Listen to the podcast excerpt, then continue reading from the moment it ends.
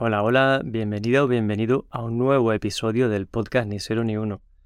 No sé si te has dado cuenta que en este episodio no hay intro, como en todos los capítulos anteriores, y es que he tomado la decisión de reducir al máximo el coste de edición. ¿Por qué? Porque voy a proponerme que salga un episodio del podcast cada lunes, que te acostumbres, si este podcast te gusta, a que los lunes sale el episodio.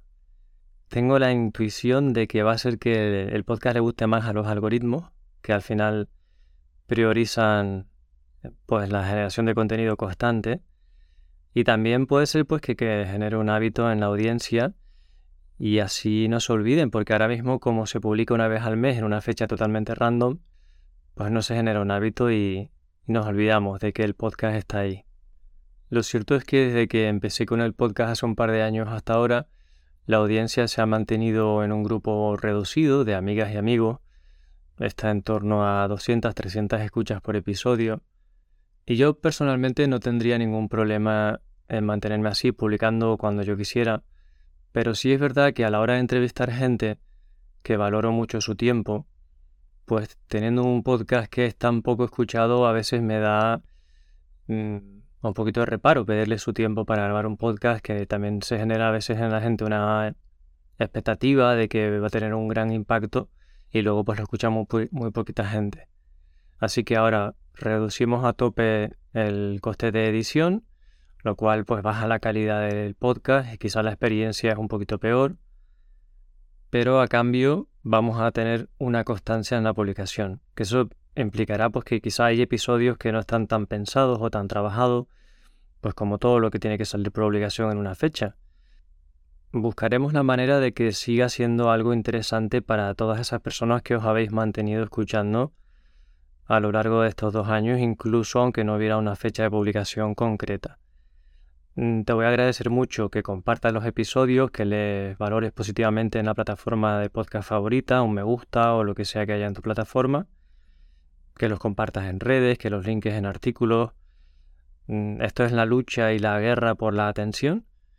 Así que cualquier pequeña ayuda, aunque parezca insignificante, sí que aporta y hace que los algoritmos nos den un poquito más de prioridad. Te invito también a que te apuntes a los canales de Telegram, a las newsletters, para que te estés al tanto de novedades, que mandes también preguntas al podcast sobre cualquier episodio, propuestas de personas invitadas, cualquier feedback que tengas es bienvenido también. Hay algo importante que quiero compartirte antes de arrancar el episodio y es que este mes de marzo estaremos al final de mes en Barcelona impartiendo nuestro taller de código sostenible en persona. Hacía cinco años, quizá más, que no impartía un curso en abierto, esto es que cada persona que quiera venir y se pague su matrícula está invitada. Los cursos en abierto son muy interesantes porque vienen profesionales de varias empresas muy interesantes y será un espacio para hacer networking, practicar habilidades técnicas y no técnicas de cómo hacer código fácil de mantener, pero también cómo llevar estas prácticas a los equipos. En el mes de abril lo tendremos en Madrid, que se está llenando muy bien el de Madrid, así que no te duermas si quieres venir. Y posteriormente en mayo vamos a estar en Estados Unidos impartiendo varias ediciones. Es una oportunidad que no sabemos cuánto, cuándo se va a repetir. No sé si habrá más ediciones de ese curso presencial este año. Así que si lo estabas pensando, ahora es un buen momento y la experiencia te garantizo que merecerá la pena. Para arrancar ya este episodio te comparto un audio que me había enviado Daniel Ramos al respecto de un episodio pasado que era el de distinguir el problema de la solución. Eh, sobre, mm, sobre el tema del podcast, de distinguir el problema de la solución, te quería comentar una vivencia mía, ¿no? Y básicamente, eh, bueno, se puede resumir en que mm, nosotros estábamos en un proyecto y en este proyecto, por así decirlo, bueno, por la parte que nos compete, era como un e-commerce, ¿no? Y en ese e-commerce pues se van generando transacciones y esas transacciones, pues hay que hacer una serie de cosas con ellas, ¿no? Hay que reconciliarlas con el banco, saber quién, a quién, quién te debe dinero, a quién le debes dinero tú. Un montón de cosas pasan con esas transacciones, ¿no? Entonces, el proyecto en principio salió bastante bien, ¿no? Sobre todo el principio. Eh, todo lo que fue la toma de requisitos, de, de, bueno, pues hacer storytelling, hacer user personas para poder empatizar con el cliente final, em, hacer un service blueprint, para, un montón de cosas así que nos ayudaron a entender un montón de problemas y incluso ustedes con usuarios también hicimos. Y bueno, todo eso nos ayudó. Había cosas que incluso se nos escaparon, pero si no hubiésemos hecho eso, no sé cómo habría acabado la cosa, la verdad. Entonces, bueno, el caso es que toda esa parte fue muy bien y el tema fue que el cliente eh, quería ampliarse, ¿no? Y contrataron a un product owner ellos, ¿no? Y aquí empezó un poco lo raro, ¿no? Porque este product owner em, cambió la comunicación que teníamos nosotros con el cliente, ¿no? Donde antes investigábamos un montón, pues ahora de repente el product owner nos mandaba un documento de requisitos, ¿no? En un Word y, y de las, ¿no? Entonces, requisitos del palo necesitamos un botón que haga no sé qué. Em, necesitamos que aquí hay un desplegable donde puedas elegir no sé qué cosas. Inventándose un montón de, cosas, cosas sin sentido, eh, cosas del lenguaje que no habíamos escuchado nunca de ellos, ¿no? Y que, que sonaban súper alienígenas. Entonces, teníamos que tirar un montón de hilo para poder entender el, el, problema de fondo de esas soluciones que él nos proponía.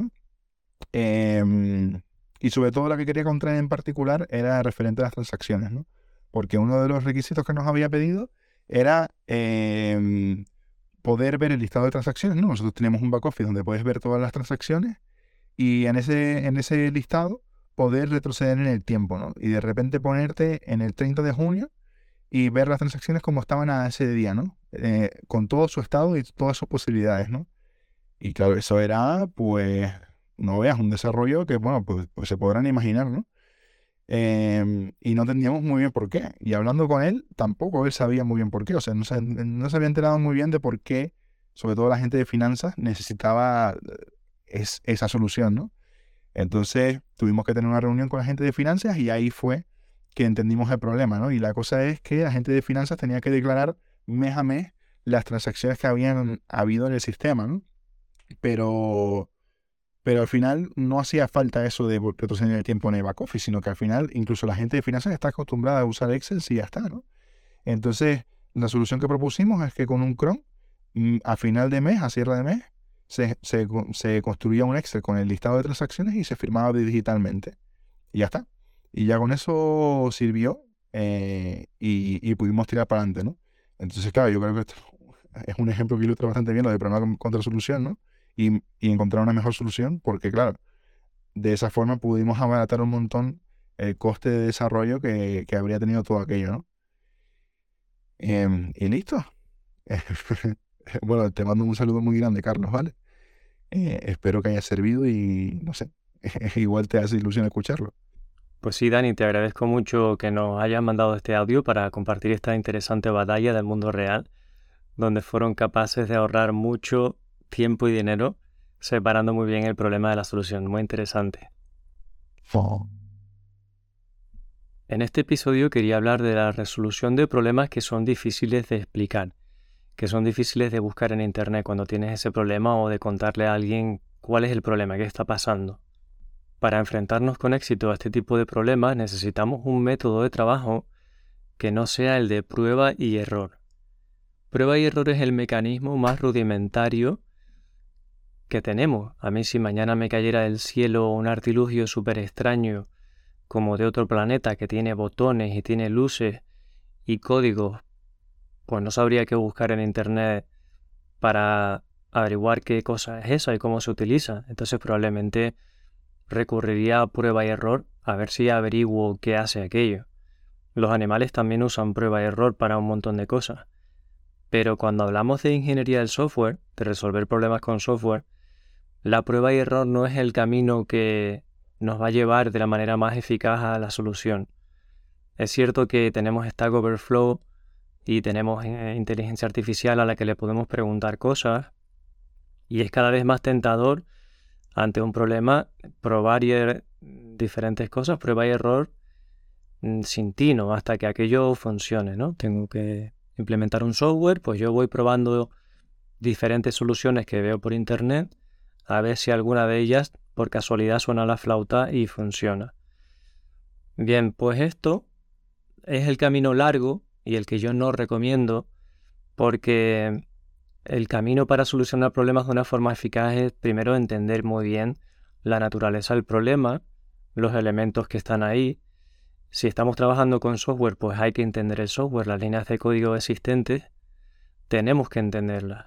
La tecnología con la que estamos trabajando, framework, librerías, el lenguaje de, de programación, el paradigma también, si estamos trabajando con concurrencia o asincronía, necesitamos entender la base teórica de todo eso para podernos plantear una solución. A veces para entender lo que está ocurriendo necesitamos hacer pequeños experimentos, simplificar el problema, hacernos un pet project o un, un programita aparte que tenga menos elementos que nos permita estudiarlos por individual. Sobre todo cuando hay mucha complejidad y combinatoria de casos, pues si a lo mejor hay una parte del problema que no entiendes, siempre es buena idea hacer un proyecto más pequeño que reproduzca parte de esa complejidad o simplemente que te sirva para el estudio. Mm, ante problemas que son complejos, se requiere un tiempo de estudio, de, concentración, que además tiene que ser en solitario. Contrario a lo que he contado en otros podcasts sobre per programming y mo programming, a mí particularmente no me funciona estar rodeado de gente cuando no entiendo el problema y lo que necesito es sentarme con calma a estudiar el código, a hacer pequeños cambios para ver si tiene sentido la hipótesis o la idea que me estoy armando en la cabeza de cómo se supone que funciona.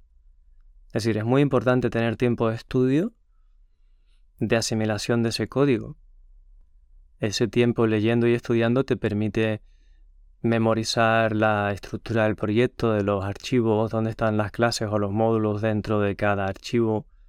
Y eso de memorizar es muy útil realmente. Incluso acabamos memorizando la silueta que tiene el código, la estructura, y podemos llegar a ser capaces de identificar patrones de repetición en diferentes partes del código, o no, o somos capaces de identificar faltas de simetría por algún motivo ese tiempo empleado en leer código y, entenderlo es una inversión que siempre se retorna.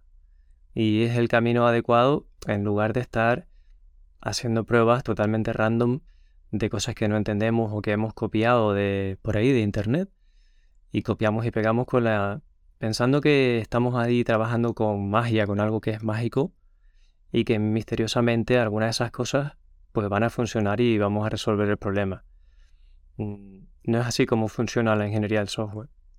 Y esto lo digo especialmente pensando en las personas que no tienen una formación de ingeniería. Pues esas personas que vienen de un bootcamp y en muy poco tiempo lo que han aprendido sobre todo es copiar y pegar cosas y prueba y error, porque no han tenido tiempo de estudiar mm, cómo funciona la tecnología o la algoritmia. Lo mismo pasa con algunas personas que vienen de ciclo formativo pero bueno, incluso también si han estudiado ingeniería en la universidad, puede ser que se confundan y intenten ir a prueba y error, que es el camino pues más largo y más improductivo de todo. prueba y error es la solución de, de lo más pobre, cuando no entiendo nada, no tengo ni idea de nada. Y bueno, quizá puedo hacer prueba y error con una parte del sistema para intentar entenderlo pero desde luego sin entender nada no voy a ser capaz de solucionarlo. A veces entender el problema nos implica leer libros, estudiarte un libro sobre un lenguaje de programación, sobre una característica del lenguaje, por ejemplo, async await, estás teniendo problemas de asincronía y no entiendes bien cómo funciona en tu lenguaje async await. Pues quizá lo que hay que hacer es parar y hacerte un curso, un tutorial, leerte un libro para que entiendas bien lo que estás trabajando, porque si la herramienta no la comprendes bien, mm, la solución pues no va a llegar por arte de magia. Hay que desmitificar y quitarle la magia al software. El software es determinista, salvo que hablemos de temas que yo no controlo, como pudiera ser computación cuántica, o a lo mejor en inteligencia artificial es más difícil eh, encontrar un determinismo. Pero en la ingeniería del software en la que yo trabajo, en la que trabajamos la mayoría, que es utilizar el software para solucionar problemas, hay un determinismo. Las cosas funcionan porque hay una razón para que funcionen así. Y si hay un bug, pues existe una razón para que haya un bug. No es aleatorio, no es mágico, no depende de que los planetas se alineen. Y eso es lo que tenemos que entender, esa es la mentalidad para resolver problemas como ingenieras o ingenieros del software, da igual si tienes titulación o no. Una vez que entiendes el problema, tienes que partir de un plan, armarte una teoría de cómo podría ser la solución a ese problema. Y puede haber múltiples soluciones.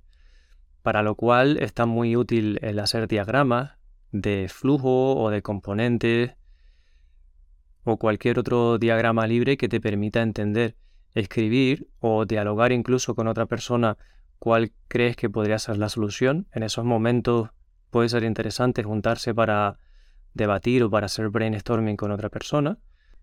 Y hay muchos momentos de la ideación de la solución que para mí tienen que ser en solitario. Necesito estar solo, concentrado y pensar en soluciones. Otra cosa es que luego antes de implementarlas pues las ponga en común con el equipo, las pongamos en escrutinio para ver si hace falta tanta complejidad o no, si tiene sentido o no, pero de nuevo necesito un tiempo en solitario de, ideación.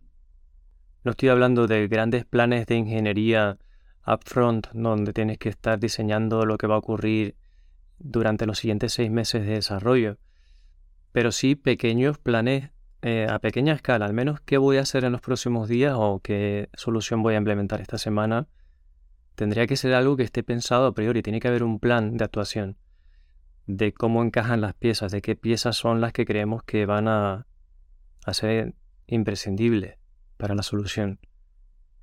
Ese plan es una hipótesis.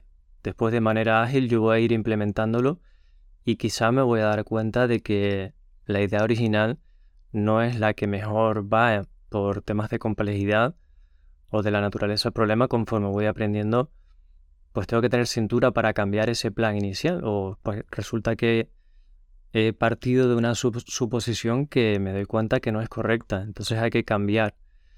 Pero es importante, eh, yo diría que es imprescindible tener un plan y una solución para ese problema concreto, que no se trata de que me ponga a buscar este problema complejo en Stack Overflow y me pongo a probar cosas que la gente pone ahí y mágicamente se va a resolver el problema. Así no es. De hecho, esto es frustrante y además puedes estar toda la vida probando cosas sin tino. Cuando tienes un plan, las pruebas que vas a hacer las marcas dentro de una prioridad, dentro de un orden.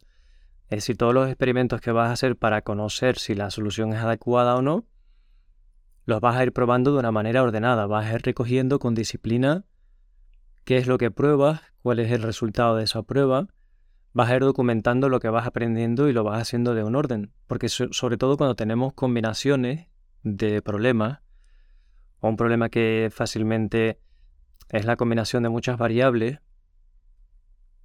a veces la dificultad para resolverlo radica en esa combinación, que se hace muy grande, que puede haber una explosión combinatoria de posibilidades. Pues la única forma de abordarlo en un tiempo finito es escribiendo cada una de esas combinaciones, eh, analizándolas y dejándolas detalladas. En realidad es un trabajo de disciplina, de ser metódicos en lo que sea que, que estamos diseñando como solución, de poner un orden y no hacer las cosas a lo loco.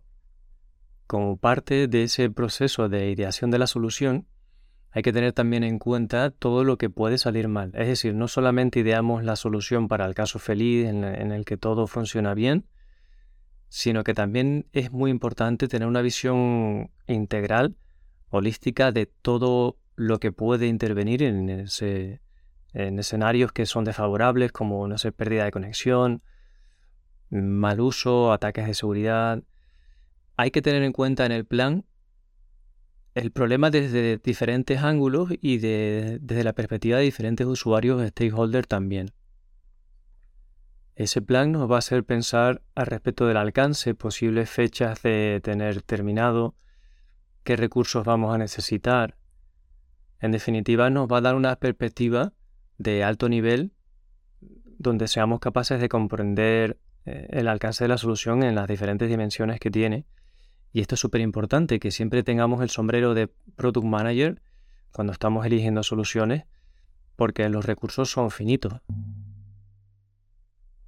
Cuando barajamos una hipótesis de lo que puede estar ocurriendo, hay que pensar que la gran mayoría de los casos el problema lo introducimos nosotros, lo introduce el código del proyecto concreto con el que estamos trabajando.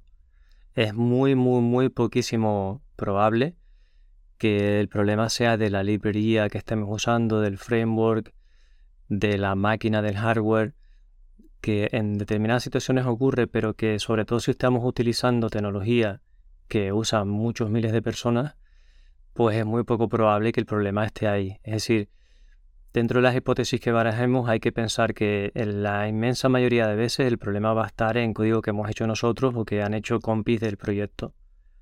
Esto lo digo porque cuando no somos capaces de explicar qué está ocurriendo, tenemos la tentación, o al menos yo lo he tenido durante mucho tiempo, de pensar que hay un fallo en el código de tercero. Cuando ya uno ya le ha dado muchas vueltas al problema y no es capaz de ver dónde está, empieza a pensar ya en todo tipo de hipótesis eh, surrealistas o extrañas. Recuerdo que cuando estaba en el segundo año de la universidad estaba haciendo unas prácticas con programación en lenguaje C y había unas estructuras que eran un poquito complejas.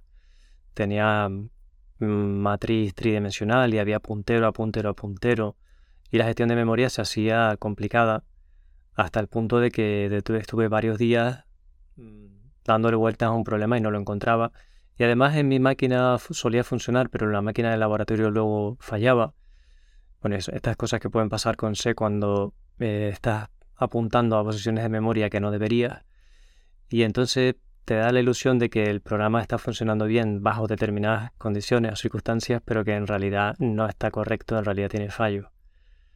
Y me acuerdo decirle al profesor que yo estaba convencido que había un bug en el compilador de C que estábamos usando ahí en la sala, en aquella versión, porque aquello en mi casa funcionaba muy bien. Y obviamente pues el hombre se echaría unas risas porque un compilador de C que se lleva usando un montón de años por miles y miles y miles de personas, pues lo que yo estaba ahí haciendo no era tampoco el algoritmo del genoma humano, era una matriz y obviamente pues que lo que tenía que estar fallando era mi código. Lo comento porque si sabemos dónde puede haber problemas, pues nos evitamos dar rodeos, dar palos de ciego. O sea, es muy, muy, muy difícil que detectes que hay un bug en tu nuevo procesador en una nueva versión de un lenguaje que ha salido que están usando millones de personas. Otra cosa es que te vayas a, a pues un lenguaje mm, experimental que solo ha hecho una persona, que no tiene comunidad detrás, digamos que son escenarios muy, muy, muy extraños. Pero incluso si llegaras a un escenario de eso porque estás trabajando con alguna cosa que acaba de salir, también antes de preguntar o de copiar y pegar sin entender, la clave de nuevo viene siendo entender. Si estás trabajando con herramientas open source, no tengas reparo en abrir el código y leerlo. Leyendo código se descubre un montón de cosas que a, menudo no están en la documentación y antes de preguntar cosas muy triviales, dedícale un poquito de tiempo a ver si por ti misma o ti mismo puedes entender qué está ocurriendo. Si quieres resolver problemas de ingeniería con eficacia, incluso aunque vayas a copiar una solución de Internet, necesitas entender esa solución, los pros y los contras, y por qué tiene sentido o deja de tenerlo. Si quieres resolver problemas interesantes como los que tienen algunas grandes tecnológicas, problemas que son sin igual por la casuística tan específica que tienen, te garantizo que cuando tienen que hacer una migración de una base de datos en Facebook no hacen prueba error y se van a Stack Overflow a ver si pegando cosas que leen por ahí sin entender suena la flauta y resuelven su problema. Cuando hay problemas de ingeniería que son duros, la única manera es comprendiendo todo lo que está sucediendo allí. Y significa que lo has comprendido cuando eres capaz de explicárselo con sencillez a otra persona que es ajena a ese problema. Eso decía el método Feynman, de que has entendido algo cuando eres capaz de contarlo con mucha sencillez a un niño pequeño o a una persona que no entiende ese dominio. Cuando alcances ese punto lo habrás comprendido y estarás en el punto ideal para encontrar las mejores soluciones. No estoy seguro de haberme explicado muy bien, así que te agradezco cualquier feedback que tengas al respecto de este episodio. ¿qué te sugiere estas cosas que te cuento de no utilizar prueba y error? ¿Se te ocurren anécdotas que compartir? ¿Se te ocurren preguntas que hacer? Con gusto las recibo. Me puedes contactar a través del correo electrónico o de las redes sociales. Y eh, así los dejamos para un posible futuro episodio que tenga que ver con este tema. Muchas gracias por estar ahí. Hablamos en el próximo episodio.